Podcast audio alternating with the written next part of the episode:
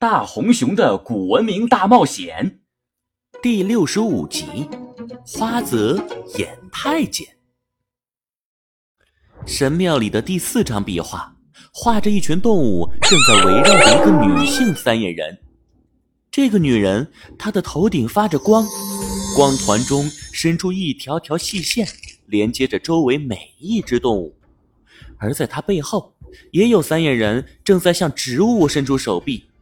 植物中也有细线连接着它们的手掌，最终，所有的细线又全都通向一座神庙样子的建筑。这是什么呀？那么多线条，难道他们是在纺织什么吗？这些线条应该是一种抽象的表达，似乎是想体现一种连接的意思。具体我也不懂。哈，我懂，很难吗？你能看明白？这是啥话？我凭什么就看不明白？那你说说，如果敢胡说八道，看我怎么踢你！嘿，你让我说我就说啊！你想知道，那你求我呀！你说，皇上，臣想知道您是怎么想的，幼不幼稚？那我偏不说。你，哼，花泽。你你听我说，啊，这是真的吗？我不是在做梦吧？千岁小姐竟然让我替她办事，你不至于这么夸张吧？这可真是天大的荣幸啊！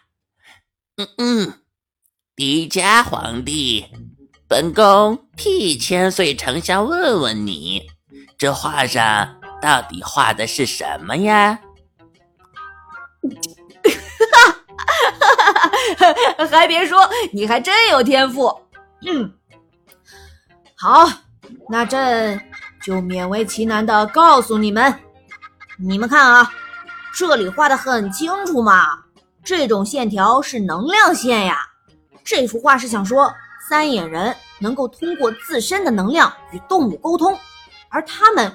又能从树木、花草、巨大的森林中获得这种能量啊！太扯了吧！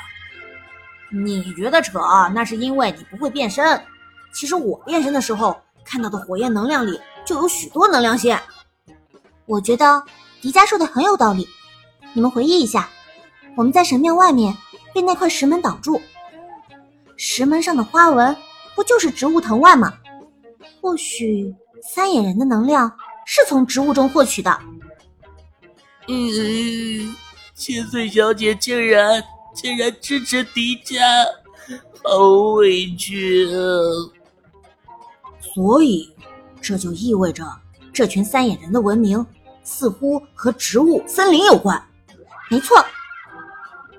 嗯，千岁小姐竟然无视了我的委屈。好无聊啊！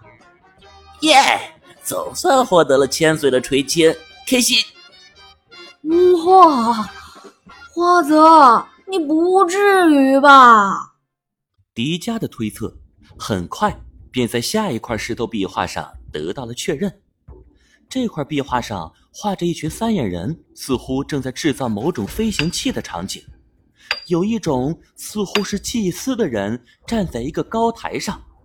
他举起双臂，从周围的森林中源源不断的获取能量线，然后，能量线汇成一条巨大的粗线，通向了那台飞行器。而在天空中，则翱翔着类似的飞行器。